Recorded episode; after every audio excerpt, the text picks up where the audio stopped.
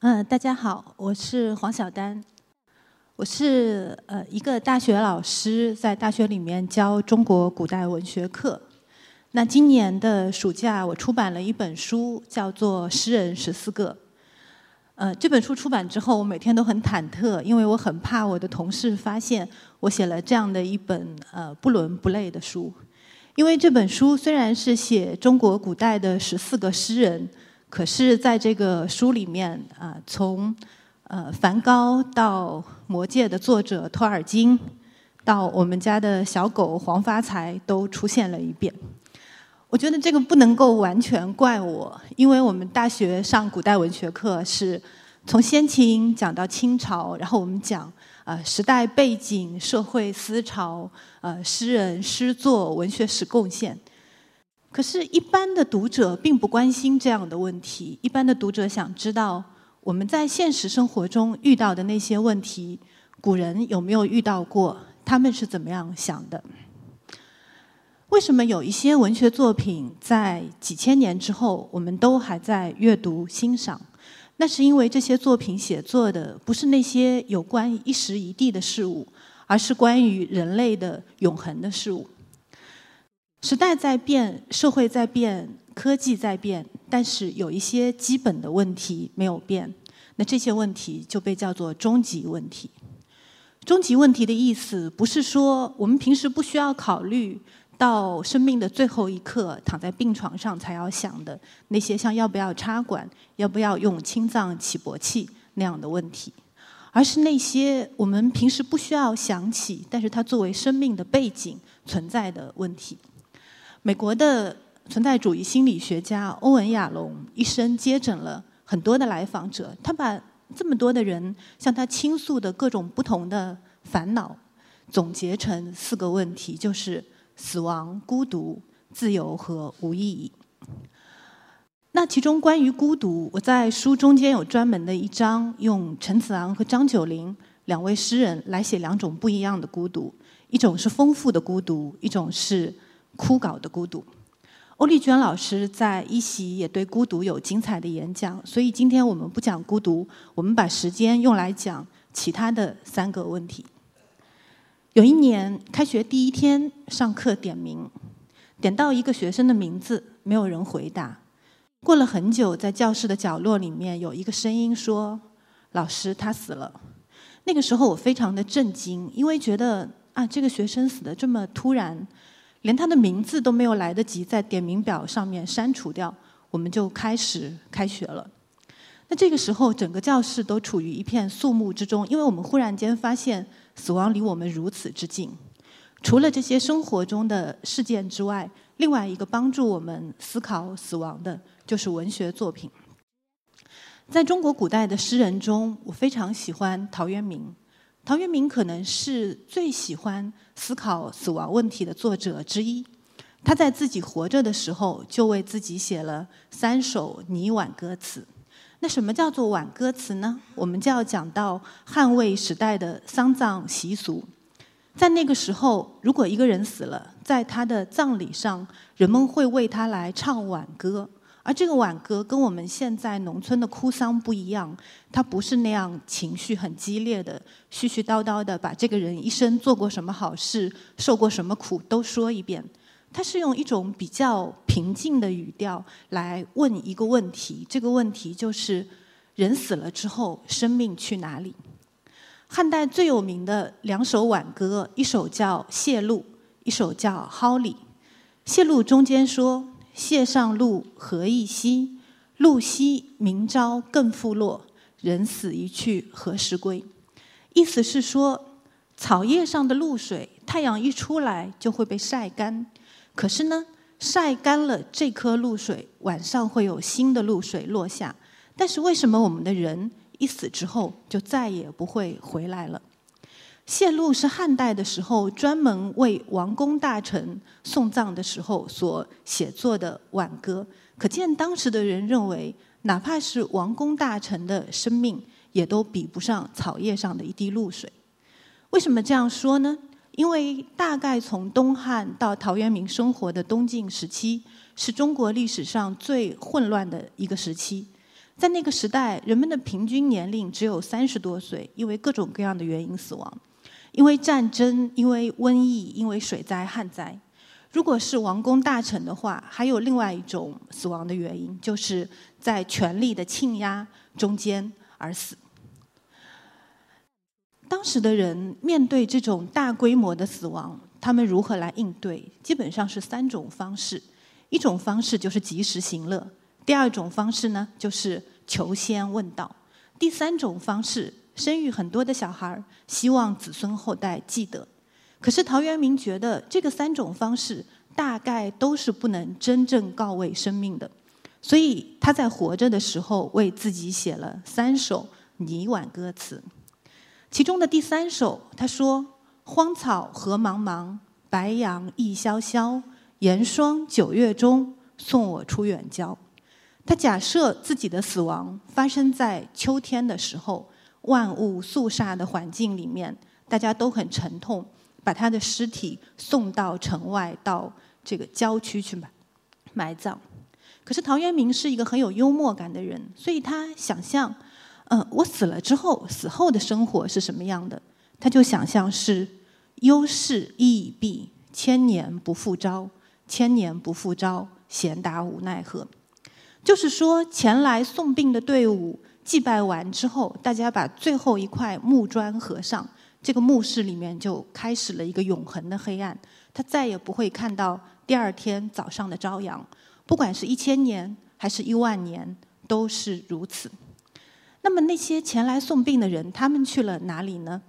陶渊明说：“向来相送人，各自还其家。亲戚或于悲，他人亦已歌。”我觉得陶渊明说的非常的准确。呃，前几年我有一个姨公去世，我们无锡的丧葬习俗是送殡要从呃天亮前开始，到太阳升起来的时候，人已经被烧掉了。那大家就坐在那个租来的大巴上往回开，大巴会把大家送到一个宾馆，呃，去吃一顿很丰盛的中饭。那在这个回去的大巴上，哎，我忽然间发现，嗯，殡仪公司的军乐队所吹奏的音乐已经变成了《喜羊羊》，今天是个好日子。嗯，那些老年人他们早上起得很早，这个时候他们已经很困了，在打瞌睡。年轻人平时很忙，没有那么多机会见面。忽然间发现这是一个社交的好机会，然后大家就开始聊天，开始寒暄，开始商量下午去你家玩还是去我家玩，我们去打个麻将还是去 K 个歌。那时候我忽然间觉得，这不就是陶渊明说的“亲戚或于悲，他人亦已歌”吗？你的直系亲属可能还有一点点余留的悲伤，可是其他的人真的是已经唱着歌奔向他们各自的生活了。所以陶渊明觉得，既然这些都不能告慰我们的生命，那我们应当如何来面对死亡呢？他认为我们在活着的时候就应当有一种意识，这个意识就是“死去何所道，托体同山阿”。意思是说，我们在活着的时候得有一种觉悟，就是发现自然的生命流转，生生不息。这样一来，当我们想象死后的生活时，我们能够把自己想象成变成了另外的一种形态，但是依然存在着。我们只是归入了生命的洪流。那这样一来，我们就和山川一样，看起来无言无语，但是和山川一样永恒，和山川一样伫立。阅读陶渊明的诗是可以很好的呃安慰人的死亡焦虑的，因为在他的笔下，一草一木都有情。一草一木都有人性。他笔下的人是有生必有死，早终非命促，昨暮同为人，今旦在鬼路。可是他笔下的自然是什么样子的？他说：“那是天地常不没，山川无改时。等到春天到来的时候，那些蛰伏的小虫子，他们听到雷声，他们吓了一跳，醒过来。那些草木也像刚刚睡醒的小朋友一样。”开始横七竖八的伸懒腰。那春天的时候的小鸟，就是翩翩飞鸟，吸我停柯。它们收拢起自己的翅膀，站在树枝上面，愉快的歌唱。回到我们刚才讲的那个女孩子的故事，那个女孩子是自杀的。我们所有的人都不知道她为什么要自杀。她那么优秀，那么漂亮，也没有任何显而易见的呃创伤或者挫折。因此，她的死对于她的老师、家长、同学都是一个创伤。我们都不知道答案。但是在那一年春天上课的时候，有一天，忽然间有一只小鸟飞到窗子外面，停在树枝上。在那一个瞬间，我走神了。我就想，也许那个女孩子的生命变成了那一只小鸟，她在窗边唱歌。这样看来，她只是换了一种生命形态，她并没有真正的离开我们。讲到这里的时候，呃，我忽然想到一件事，就是前两天我开车经过一个小区，在我们无锡出城的地方，靠近太湖。风景非常的优美，是一个别墅的小区，可是卖的很便宜。因为小区的对面有一座山，叫做青龙山，它是无锡的公墓所在地。我外公就埋在那里。那我外公的朋友，因为我外公年纪很大了，所以他的朋友分成两种：一种是已经埋在那里的，还有一种是即将埋在那里的。那因此，那个公墓下面的那个别墅小区就很便宜。嗯。那一天，我想到了唐代沈佺期的这首诗《北邙山》。北邙山讲的是洛阳城外的墓地所在地。沈佺期说：“北邙山上列坟茔，万古千秋对洛城。城中日夕歌钟起，山上唯闻松柏声。”文学史的书上是这样来讲这首诗的。他说这首诗是说我们的人生短暂。因此，当你傍晚的时候要嗨起来，决定去酒吧喝一杯酒的时候，你要想到百年之后，你会埋在北北邙山下的松柏之下，听着那个松柏的声音。可是我那天经过的时候，因为想着今天的演讲，我忽然间就觉得，如果那个山上埋葬的是我们很爱的那些人，我的外公、我外公的朋友，那个漂亮的女孩子。那么，说不定在月明星稀的时候，他们各自、他们的灵魂从各自的坟墓中间爬出来，坐在自己的墓碑上，然后抽一抽烟，聊一聊天，看着山下的万家灯火，还要点评一下：“嗯，你的孙女比较有出息，呃，我的孙子比较没有出息。”那不是很好吗？我们如果就住在山下的那个小区里面，不是在他们的看顾之下，那样很安全、很幸福吗？所以那时候，我忽然间觉得，如果有一天我很有钱了，我可能可以去那个地方买一个别墅，然后在每个傍晚，一只耳朵听着人世间的欢乐，一只耳朵听着山上的松柏声。其实，在西方，人们并不介意和呃坟墓比邻而居。我在国外留学的时候，我住的地方旁边就是一个坟墓，在每个傍晚，每个墓碑前面都有一支蜡烛会燃起。那这个时候，人们就会自然而然的觉得要停下手里面的工作，到那个墓地里面去散散步。但是你一旦去那个墓地里面散步，你就会觉得你白天操心的那些事情，它就离得很远了。你就自然会想，人生的意义到底是什么？但是如果我们站在人生的终点上来思考意义，我们就会发现，所有那些我们习以为常的意义，好像都不是那么可靠。所以我们来看。那些最经典的文学作品，他们怎么来讲人生的意义？《红楼梦》的最后一句叫做“落了片白茫茫大地真干净”，这当然是一个一切虚无的象征。在《红楼梦》差不多的时代，清代最有名的一部戏曲叫做《桃花扇》。《桃花扇》里面有一支点名主旨的曲子，叫做《梨亭宴》。梨亭宴说。俺曾见金陵玉殿莺啼晓，秦淮水榭花开早。谁知道容易冰消？眼看他起朱楼，眼看他宴宾客，眼看他楼塌了。桃花扇说的是什么？他说，在明亡之后，那些曾经斗争过阉党、曾经为明代努力过的文人士大夫，他们重新回到南京。发现已经是国破家亡，山河一带，南京已经变成了断壁残垣。所以《红楼梦》说的是人生虚无，说的是把人生的意义寄托在家族的命运上，或者寄托在男女情爱上是没有意义的。《桃花扇》更夸张，《桃花扇告诉你说，我们把人生的意义寄托在社会进步上，也是没有意义的。那既然这样的话，人生的意义到底在哪里？这反倒要那个生活在最糟糕的时代的作者陶渊明来给我们一个答案。陶渊明有一首诗叫做《荣木》，荣木指的是一种花，就是这个木槿花。木槿花，中国古人认为它朝开夕落，它的生命只有一生一天之久，所以它有一个名字叫做顺花。《诗经》里面也说。有女同车，颜如舜华。那么，因为木槿花的生命如此之短暂，所以陶渊明就想：如果把木槿花作为我们人生的隐喻的话，我们的人生如此之脆弱、短暂、渺小，它的意义在哪里？可是，陶渊明的神奇之处在于：第一，他不添加任何其他的东西，他只是用两种不同的叙述方法。把木槿花的生命说了两遍，就展现出两种可能：一种是没有意义的，一种是有意义的。所以在荣木的第一章，他说：“采采荣木，结根于兹，臣要其华，夕以丧之。”他说，这个荣木在早上开放的时候，它炫耀它的青春和美貌，他完全不知道这个青春和美貌是短暂的。因此，到了晚上它凋落的时候，他忽然间发现，他的一生就好像是一个欺骗，好像是一个笑话。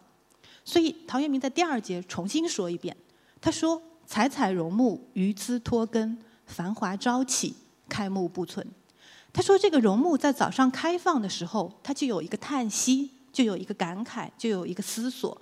这个荣木思索的是：我知道我到傍晚的时候就会凋落，那么我拿我这个一天的生命来做什么？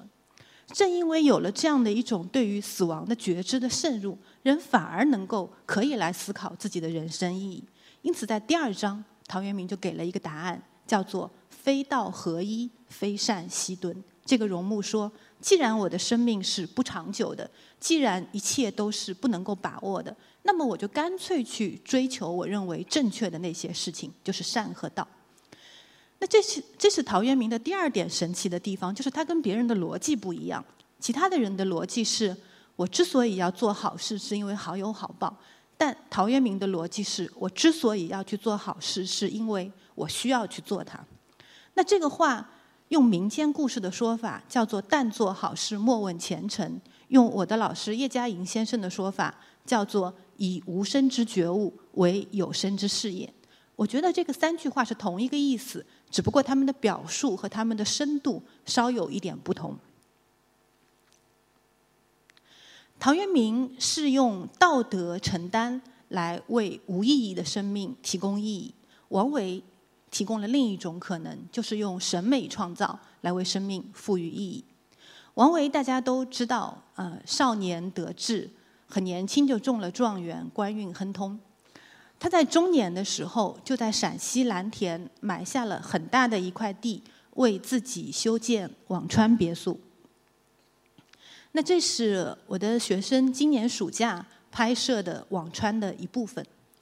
古时候的人对于别墅的概念和我们现在不一样。王维的辋川别墅包括一条河、一个湖，湖两边的山，还有山下的农田。王维在这个地方写下了他著名的作品《辋川集》。《辋川集》的第一首，他说：“新家孟城口，古木余衰柳。”来者复为谁？空悲昔人有。意思是说，我在这个地方为我自己修建新宅的时候，我就有一个认识。这个认识是，这块地方原先是初唐的著名诗人宋之问的宅地。可是宋之问死去才三十年，这块地方已经变成了古木衰柳了。因此，当我今天要在这里为自己修建产业的时候，我我也需要知道，一切都是不长久的。在几十年之后，就会有另外一个人站在这里哀悼那个已经逝去了的王维。那么，《辋川集》的第一首写的这样的悲观，写的这样的彻底，反倒在《辋川集》的后面的十九首中间，展现出了一个充满生机的世界。大家最熟悉的就是其中的这首《辛夷坞》：“木末芙蓉花，山中发红萼。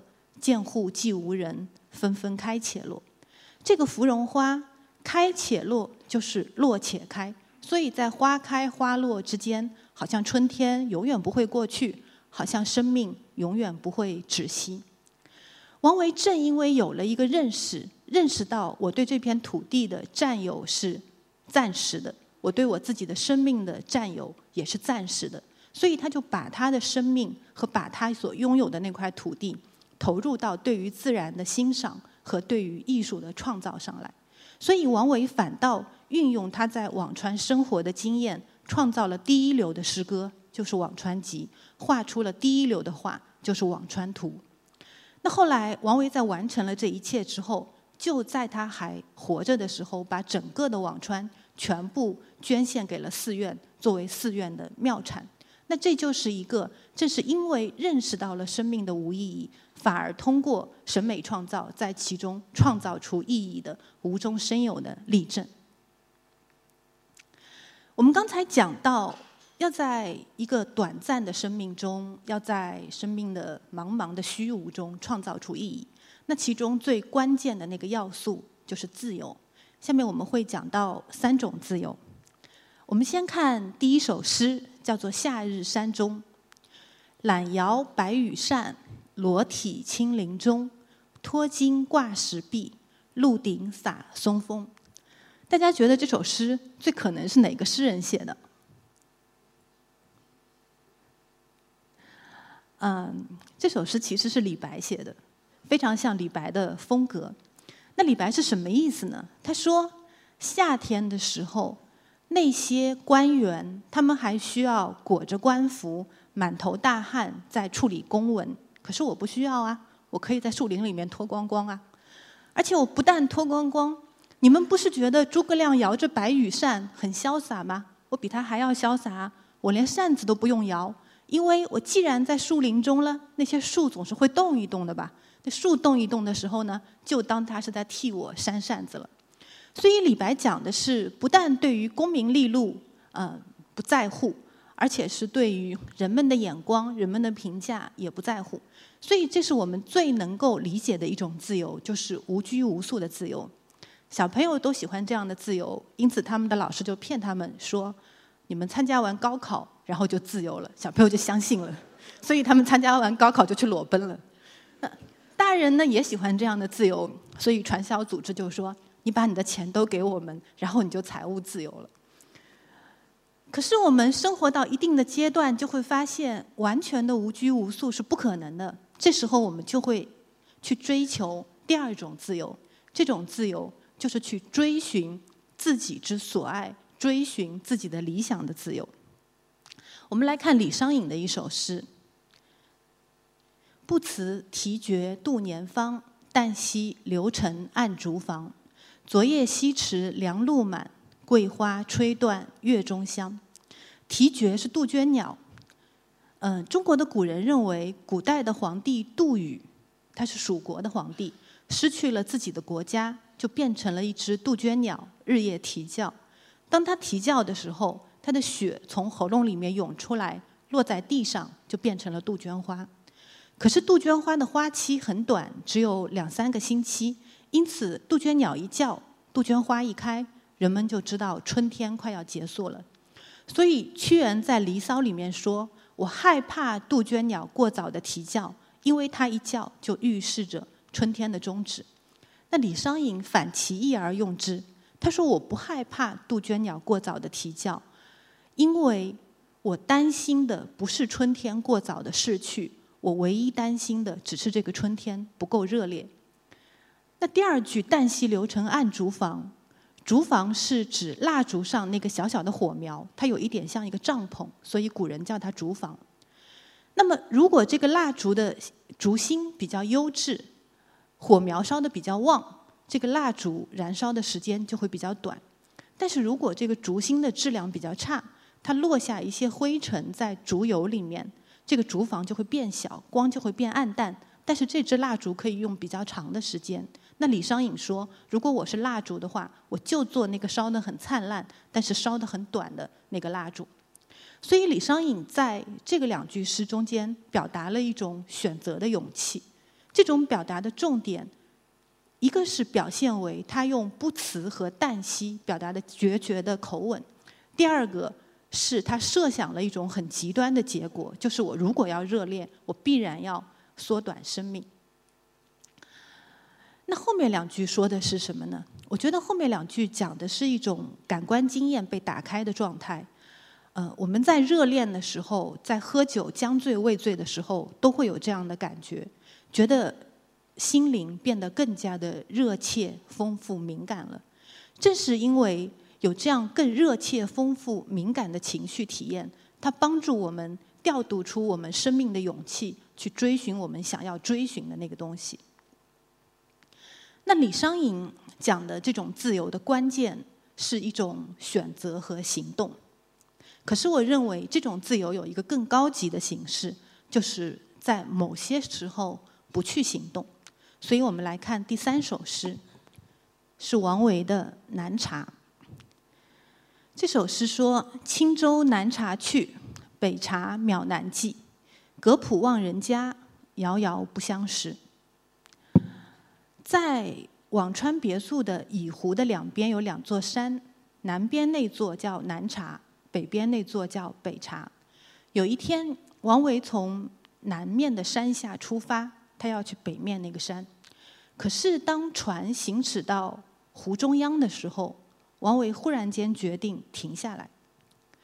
那这个时候，他对湖对岸还是有很多的向往，可是他就决定把对岸留在对岸，把未知留在未知。那个湖对岸上不去就上不去了，那个对岸的人没有机会认识，就没有机会认识。他就把注意力集中在“不相识”这个三个字上，就把这首诗写完了。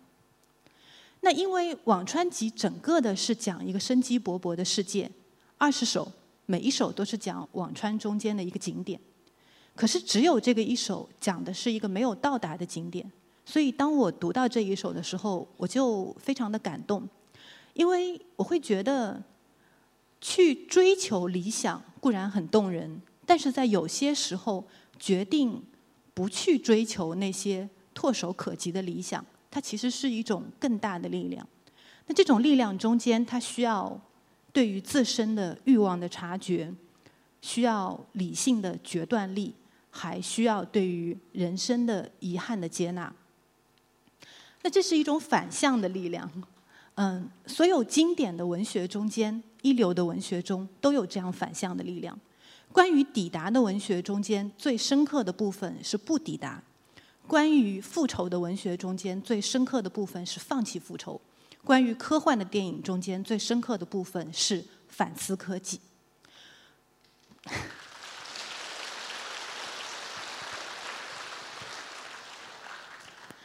同样。